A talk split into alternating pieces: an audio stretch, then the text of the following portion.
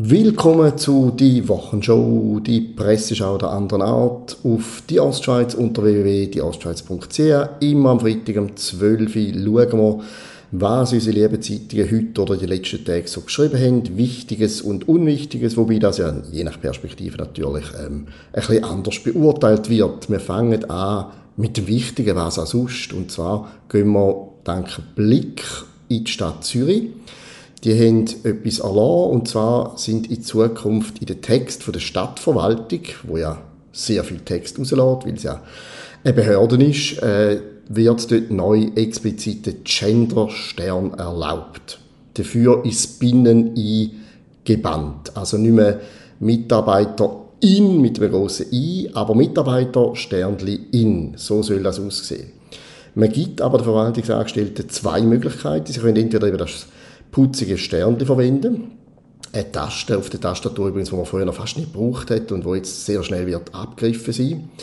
Oder aber Sie können auch geschlechtsneutrale Formulierungen verwenden, wie zum Beispiel Rettungskräfte oder Studierende oder Mitarbeitende. Ist ein bisschen problematisch. Jeder, der mal Deutsch hat und sich ein bisschen damit auseinandergesetzt hat, weiß, dass äh, Mitarbeitende nicht das gleiche ist wie Mitarbeiterinnen und Mitarbeiter zum Beispiel. Ein Mitarbeitender da ist jemand, der jetzt gerade im Moment am Mitschaffen ist, in dem Moment, eine Momentaufnahme. Ein Mitarbeiter ist aber jemand, der generell zum Beispiel in einem Unternehmen schafft. Also sprachlich ist Mitarbeitende in 99% der verwendeten Fälle schlicht falsch.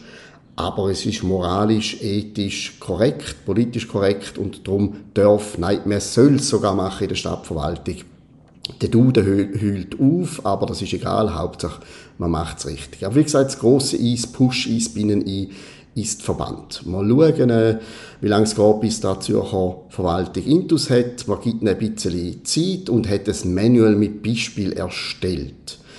Verdankenswerterweise hat der Zürcher Stadtrat aber übrigens auch, dass es natürlich Wörter gibt, die geschlechtslos sind und nicht gendert werden sollen, wie Gäste oder Mitglieder was selbst Zeitungen nicht davon abhalten, um regelmäßig von Gästinnen zu reden, was mir im Bauch wehtut, äh, aber ähm, wem, wer kümmert sich schon darum, wenn es mir im Bauch oder in den Ohren wehtut. Sonst noch ein bisschen First World Problems, 20 Minuten, tut einen Nebenschauplatz vom Krieg in der Ukraine beleuchten.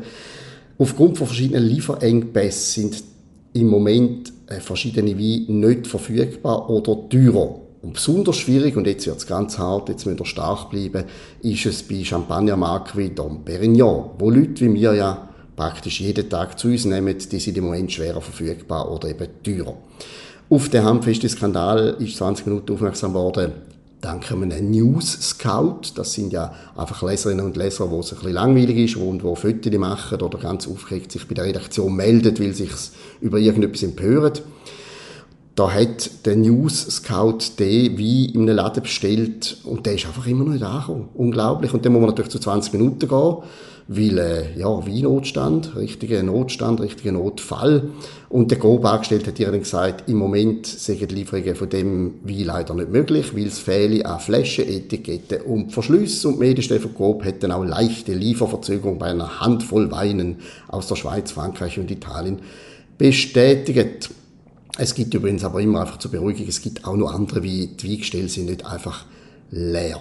Aber im Moment hat man eben offensichtlich äh, irgendwelche Engpässe. Das wird da so ein bisschen mit äh, der Situation in der Ukraine verbunden. Allerdings gibt es auch ganz banale Geschichten, zum Beispiel bei den Etiketten von irgendeinem Weinhersteller gibt es Lieferschwierigkeiten, weil es in einer finnischen Papierfabrik zu einem Streik gekommen ist. Und ich nehme mal an, dass der nichts mit der russischen Invasion in der Ukraine zu tun hat, sondern die Finnen aus anderen Gründen streiken. Jedenfalls, ihr müsst vielleicht das Wochenende halt etwas anderes trinken, als Dom Perignon so leid es mir tut.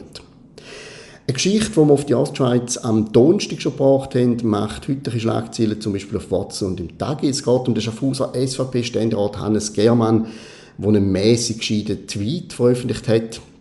Er hat nach der Debatte über, oder in der Debatte über Sexualstrafrecht im Ständerat hat er twittert, er wäre jetzt lieber äh, beim, dabei live, wenn seine Kadetten Schaffhausen den Handballmeistertitel holen, statt da endlos über Sexualstrafrecht zu diskutieren.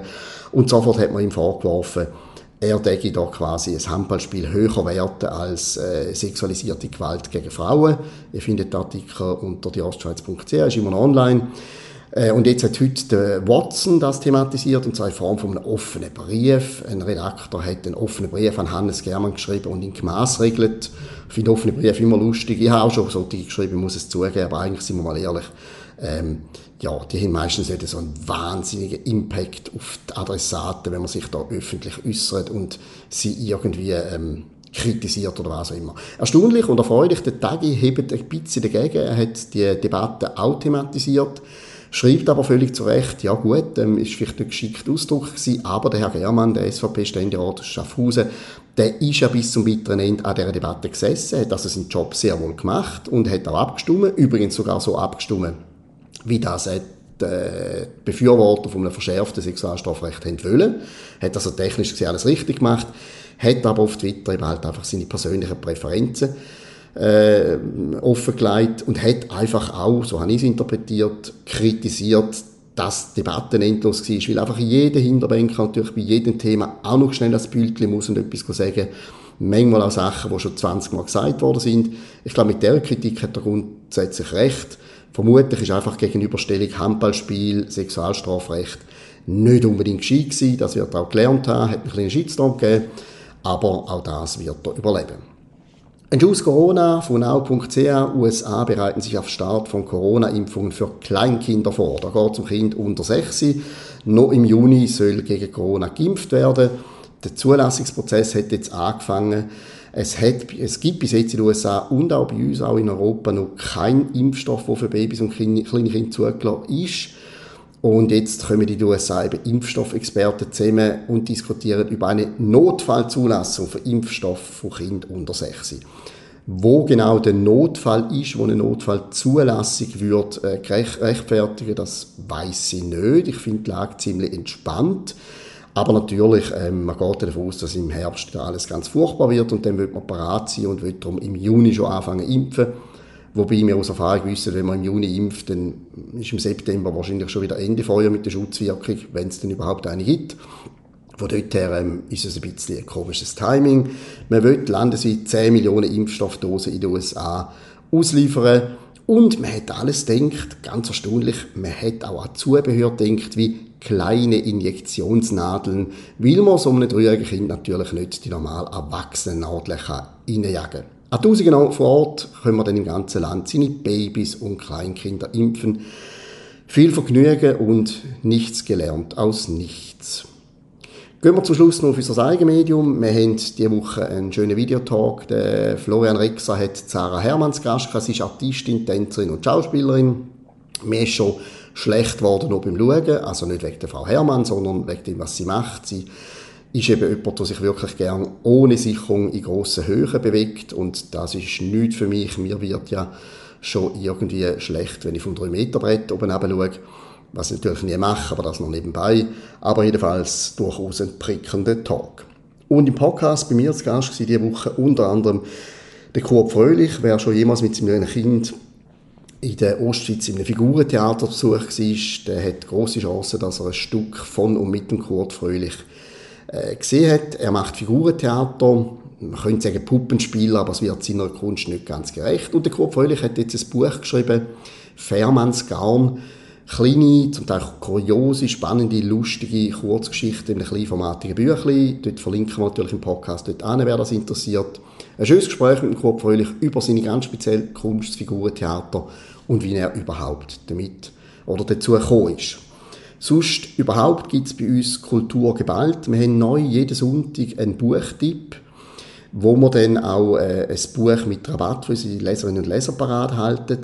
Und wir haben regelmäßig einen äh, erweiterten Buchtipp, wo wir ein Lese- und Hörbuch bieten, wo man also ein Kapitel aus dem Buch kann lesen bei uns und auch hören als Podcast, vorgelesen von uns.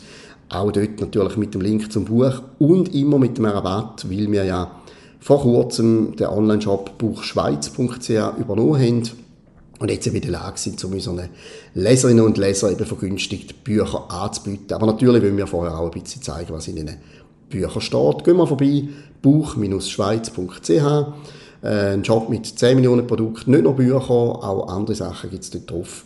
Lohnt sich sicher mal ein bisschen, sich durchzuklicken. Und am Samstag jeweils haben wir auch eine neue Rubrik, der Aufreger der Woche. Dort gehen wir so ein bisschen auf äh, alltägliche Nervsituationen oder Nervmitmenschen ein. Zum Beispiel Leute, die irgendwie auf der Rolltreppe, Rolltreppe sich nicht richtig verhalten können oder die einem im Einkaufsladen dauernd im Weg stehen. Jeden Samstag um 12 Uhr. Der Aufreger der Woche. Immer verbunden mit einem sehr philosophischen Ratschlag an die jammernde Person, wie sie das Problem könnte lösen das ein paar Sachen aus unserem Angebot neben allen anderen Texten, die es natürlich zu lesen gibt. In dem Sinne, vielen Dank fürs Zuhören und wir hören uns mit «Die Wochenshow» wieder nächsten Freitag pünktlich am 12 Uhr. Vielen Dank und ein schönes Wochenende.